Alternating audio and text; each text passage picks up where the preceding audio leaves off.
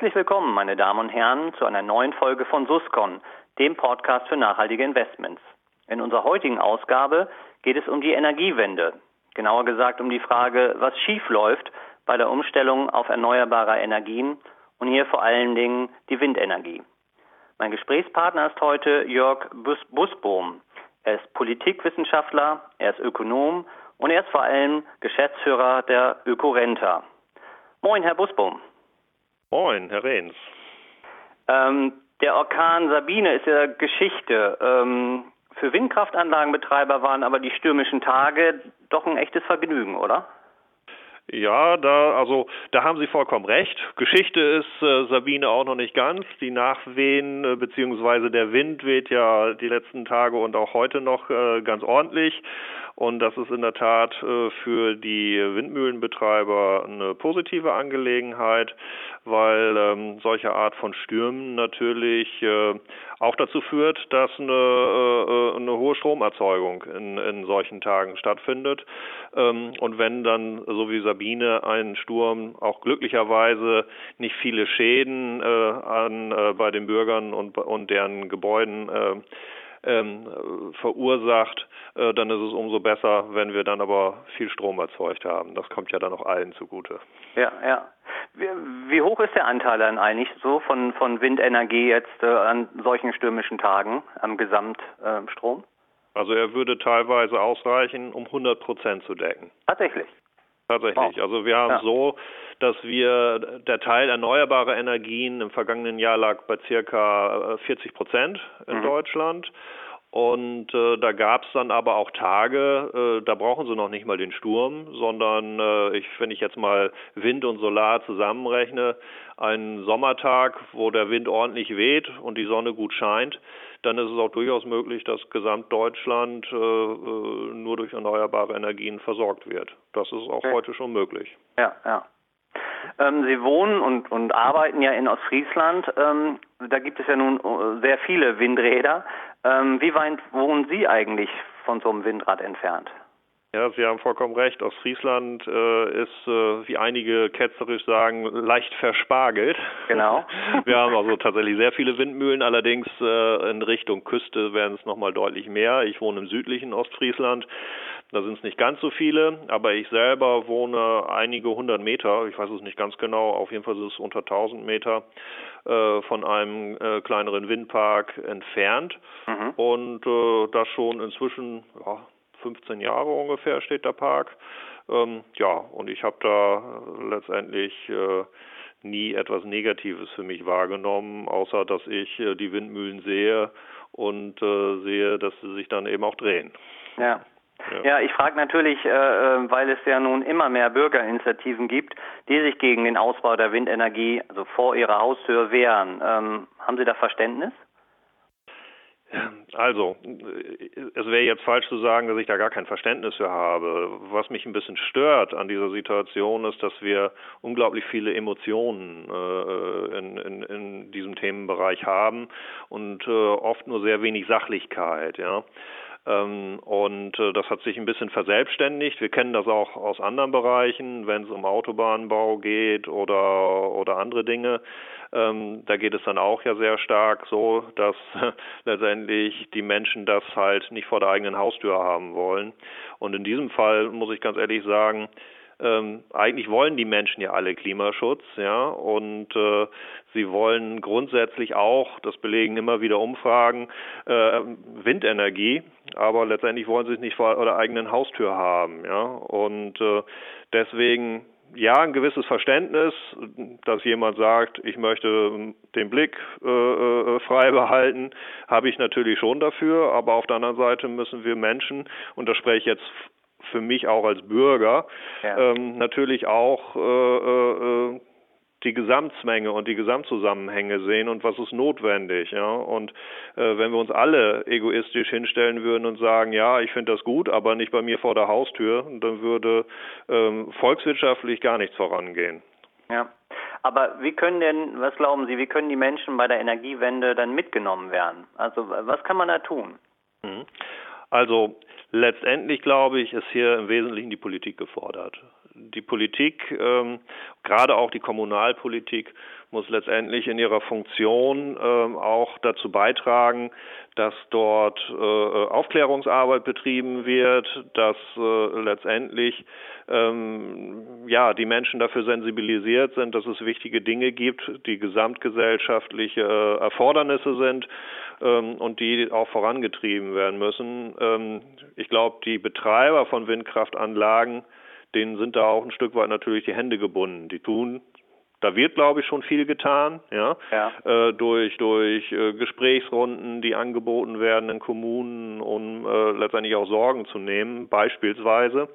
Ähm, aber ich glaube, um es wirklich voranzubringen und äh, die Menschen mitzunehmen, ist da sicherlich ein Zusammenspiel von Politik und Kommunalpolitik im Wesentlichen und auch ähm, ja der Gesellschaft gefordert. Die SPD hat jetzt ja auch das sogenannte Windbürgergeld vorgeschlagen. Also das bedeutet, wer Windräder in der Nachbarschaft ähm, akzeptiert, der ähm, bekommt ein bisschen was aufs Konto überwiesen, wird finanziell belohnt. Ähm, was ist denn, was ist denn davon zu halten? Also klare Meinung, äh, gar nichts. das sage ich Ihnen auch ganz offen. Letztendlich, äh, äh, ich sprach vorhin schon von Autobahnen und ähnlichen Dingen äh, oder äh, da könnte ich jetzt auch Atomkraftwerke nennen. Ähm, es gibt viele Menschen, die leben in der Nähe von Atomkraftwerken. Es gibt viele Menschen, die leben in der Nähe von Bahnstrecken, äh, direkt an Autobahnen. Äh, da wird es auch, gibt es auch keine finanzielle Entschädigung dafür.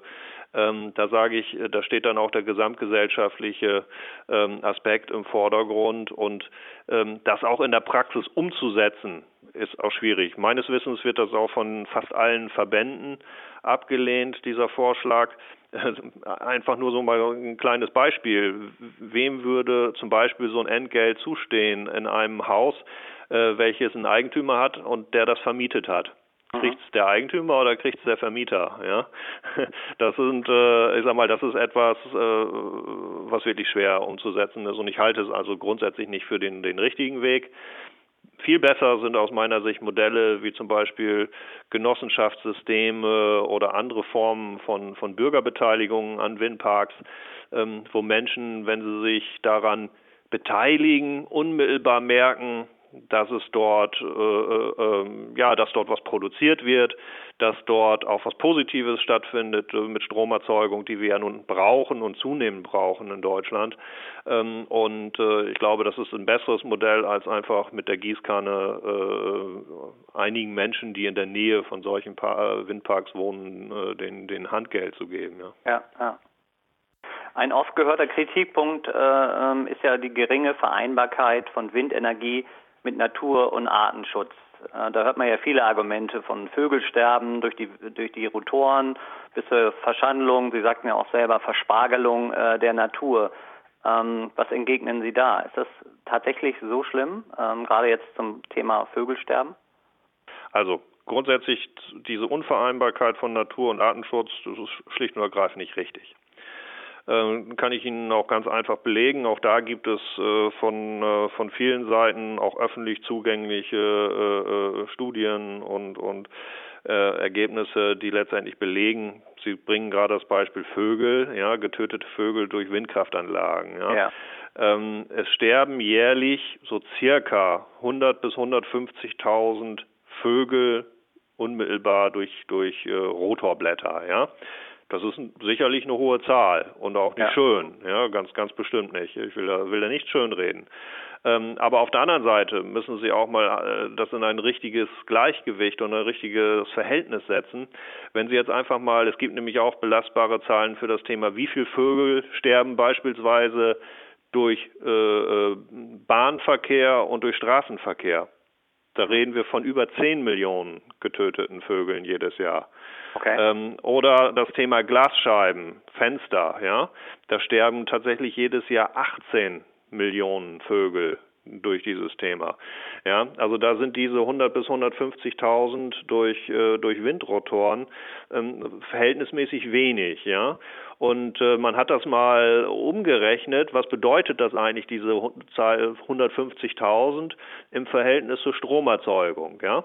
Ja. Ähm, da sind wir bei ungefähr 0,3 Todesfällen pro Gigawattstunde. Okay. Wenn Sie das mit fossilen Energieträgern vergleichen, ja, also alles was aus dem Bereich äh, Kohle und ähnliches. Es ist ja nicht so, dass da nicht auch Vögel sterben würden durch, ja, äh, äh durch, die, durch diese Erzeugungsform. Da liegt man sogar bei 5,2 Todesfällen pro Gigawattstunde. Mhm, mhm, das heißt also, äh, die Windkraft ist dort in keinster Weise etwas, was da negativ heraussticht, sondern man muss das einfach ganz nüchtern einsortieren. Natürlich bei solchen äh, Stromerzeugungsanlagen kommen eine gewisse Anzahl von Vögeln äh, jedes Jahr ums Leben, aber bei den Alternativen, die wir haben, wie zum Beispiel fossile Energieträger oder anderen Dingen wie Straßen- und Schienenverkehr, Glasscheiben, sterben im Verhältnis viel, viel mehr Tiere jedes Jahr. Mhm. Unabhängig das, davon, gibt es denn trotzdem da Konzepte, ähm, die dann entwickelt werden, um das auch so ein bisschen um die Lebensräume vielleicht ja. äh, von ja. gefährdeten Tierarten dann auch ähm, ja, wenn man so will, wegzuschieben? Ja, ganz genau. Beispiel ist dafür zum Beispiel der rote Milan, der immer wieder so gerne als Beispiel gebracht wird dafür, dass die gefährdet sind durch Windkraftanlagen.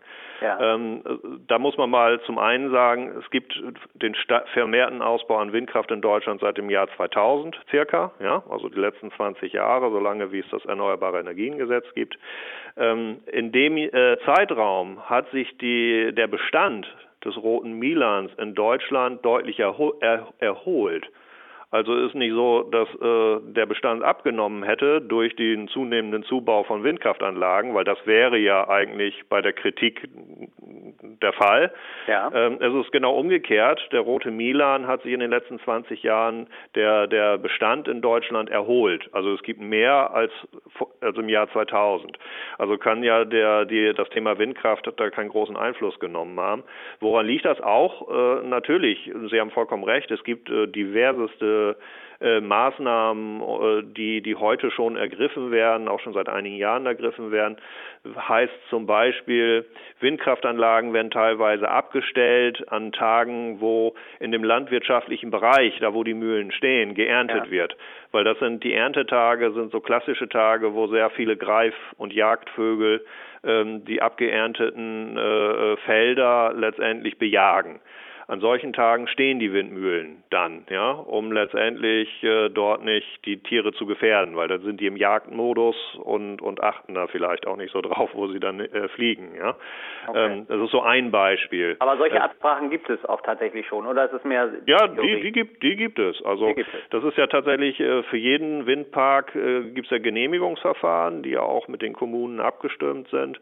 Und auch da werden, äh, wenn es bestimmte Populationen von Tieren gibt oder beispielsweise Fledermäuse, wenn dort Fledermauspopulationen sind äh, in der Umgebung äh, eines Windparks, dann gibt es dort beispielsweise teilweise auch Nachtabschaltungen oder in der Brutzeit bestimmte Abschaltungssequenzen, so dass letztendlich diese Tiere auch geschützt werden. Also das ist alles nicht neu, das gibt es auch schon alles und da wird auch einiges getan. Ich möchte eigentlich Ihre Frage nämlich zu dem Thema Natur- und Artenschutz ähm, dahingehend eigentlich nochmal beleuchten, dass wir nämlich eins sehen müssen, nämlich das Thema Naturschutz, sprich Klimaschutz, gefährdet, beziehungsweise der Klimawandel gefährdet sehr, sehr viele Tierarten, auch sehr viele Vogelarten, die beispielsweise bei sich zunehmend äh, erwärmenden klimatischen Verhältnissen ihre Lebensräume verlieren.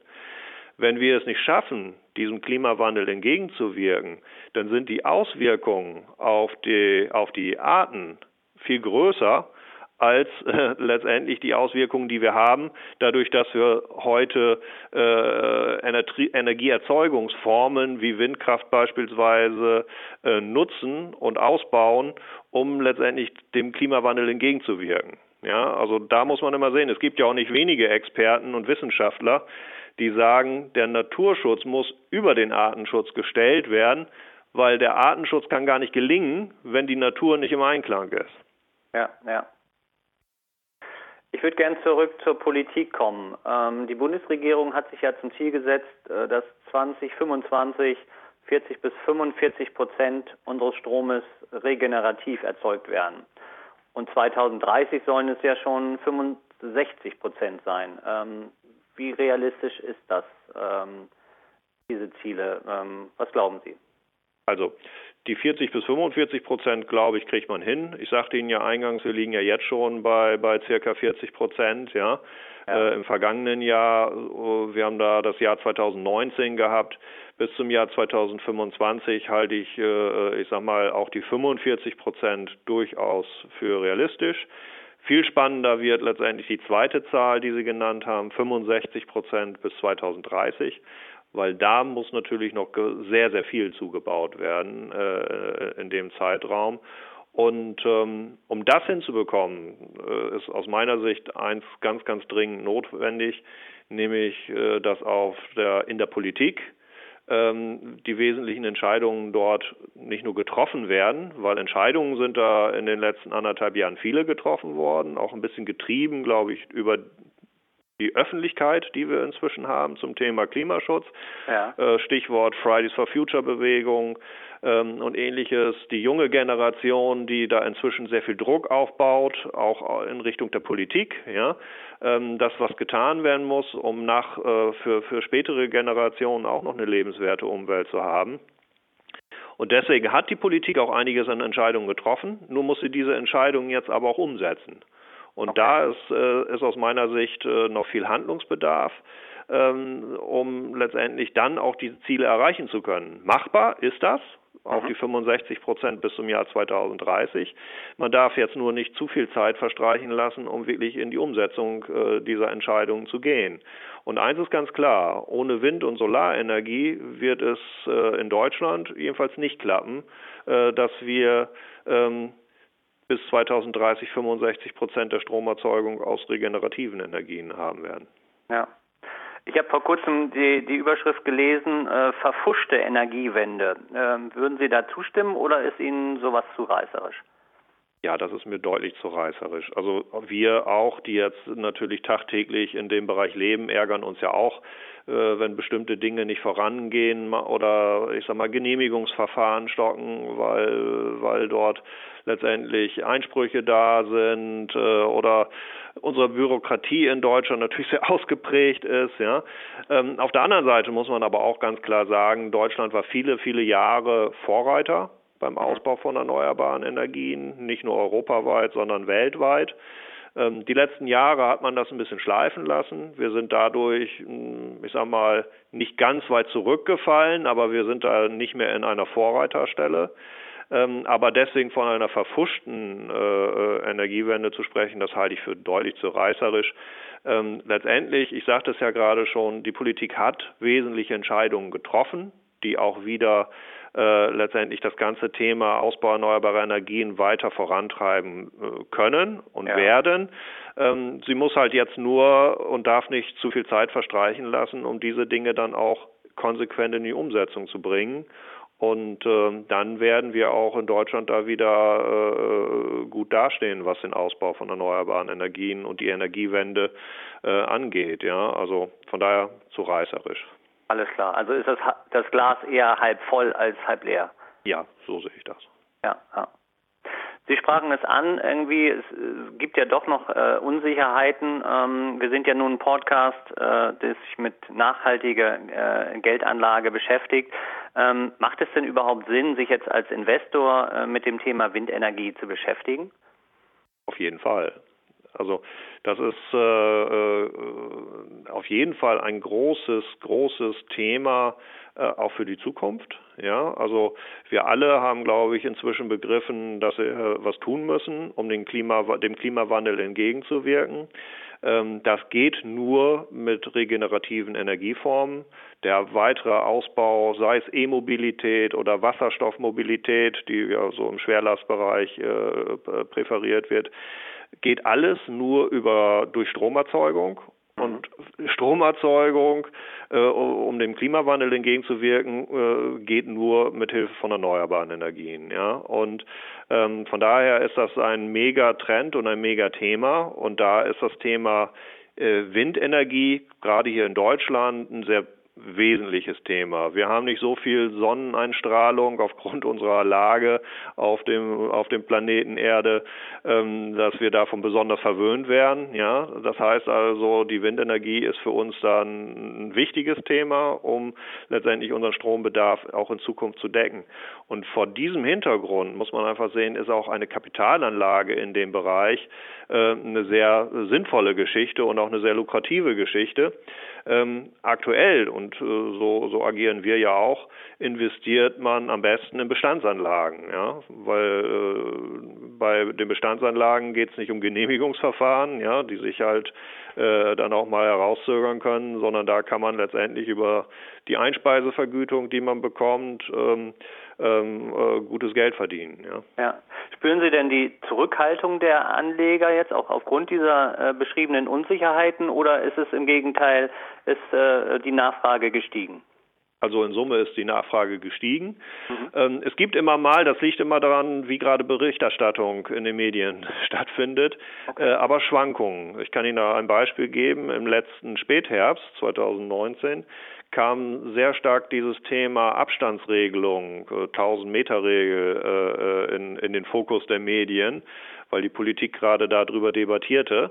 Und das hat wieder eine Verunsicherung zur Folge gehabt, was wir auch gleich gemerkt haben, wo Investoren zurückhaltender waren. Ja, ähm, das hat allerdings dann nur, ich sag mal, vier fünf Wochen vorgehalten.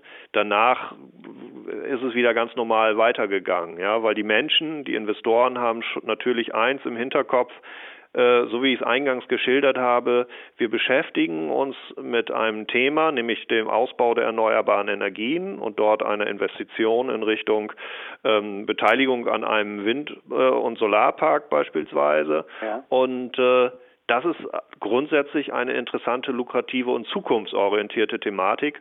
Und das haben viele Investoren begriffen und äh, investieren deswegen auch. Okay. Und was sind so Kriterien für eine erfolgreiche Anlage? Also worauf sollten Investoren unbedingt achten? Also grundsätzlich, wenn ich jetzt äh, beim Thema Wind, wo wir herkamen, genau. Äh, bleibe, dann sage ich natürlich, es muss ein guter Windstandort sein. Klar, das ist immer besser, als wenn Sie irgendwo zu viel Schatten haben, äh, Windschatten haben. Dann äh, muss natürlich die Mühlentechnik zum Standort passen. Das ist mal, sag ich mal, die Asset-Voraussetzung. Äh, dann braucht man einen starken Partner an der Seite, der das professionell umsetzen kann und äh, idealerweise, da haben wir gute Erfahrungen als Haus mitgemacht, eine durchdachte Investitionsstrategie, nämlich ähm, dass man idealerweise Portfolien aufbaut. Warum? weil wir vieles planen können im Bereich der regenerativen Energien. Also wir können äh, über das Einspeisegesetz äh, relativ gut planen, in welcher Höhe wir Einnahmen haben. Ähm, aber was man natürlich nicht planen kann, sind die Naturgewalten. Mhm. Und die Naturgewalten Wind und Sonne lassen sich natürlich in ihrer Sonnenscheindauer oder in ihrer in der Windhäufigkeit nicht planen. So ein Sturm wie Sabine, den wir eingangs hatten, äh, lässt sich letztendlich ja nicht planen. Der kommt oder kommt nicht, ja. Und äh, da ist es dann aber immer gut, wenn man eine breite Streuung hat weil der Wind weht natürlich in Deutschland nicht immer gleichmäßig. Es gibt Regionen, die sind dann mal ein paar Wochen ein bisschen windschwächer. Das können dann durchaus andere Regionen äh, in anderen äh, Landesteilen wieder ausgleichen. Und da fahren wir ganz gut mit dieser Investitionsstrategie zu sagen, ähm, wir, wir verteilen dann letztendlich die Investition auf verschiedene Standorte. Aber dann sind eigentlich schon alle wesentlichen Kriterien für eine erfolgreiche Anlage oder eine sinnhafte Anlage erfüllt. Mhm. Ja, fein. Die Zeit ist schon äh, fortgeschritten. Ähm, zum Schluss eines jeden Podcasts ähm, geben unsere Gesprächspartner einen Literaturtipp. Ähm, wie lautet denn Ihrer? Ja, ich finde ein Buch, das ist jetzt kein wissenschaftliches Buch, aber ich finde es wirklich sehr, sehr gut, äh, weil es äh, ähm, das Thema Klimawandel und was wir Menschen tun können beleuchtet. Das ist das Buch, das Buch heißt Wir sind das Klima ja. von äh, Jonathan Safran Föhr. Ähm, ja, und da sage ich mal, das kann sich jeder durchlesen und merkt, es beginnt eigentlich vor der eigenen Haustür, ja, das Thema. Okay. Und eine nachhaltige Zahl, die von Bedeutung ist, ähm, welche haben Sie da für uns? Es gibt so viele, aber ich würde Ihnen jetzt einfach mal die Zahl 89 zurufen, ja. weil 89 Prozent der Deutschen, also eine Umfrage wieder sehr aktuell aus September 2019, 89 Prozent der Deutschen unterstützen nachhaltig den Ausbau von erneuerbaren Energien. Okay. Also ist das Potenzial riesengroß. Das Potenzial ist auf jeden Fall riesengroß, ja. ja. Vielen Dank, Herr Busbohm, für das sehr interessante Gespräch. Und äh, vielen Dank auch Ihnen, meine Damen und Herren, für Ihr Interesse. Bis zum nächsten Mal an dieser Stelle. Auf Wiederhören. Tschüss. Vielen Dank.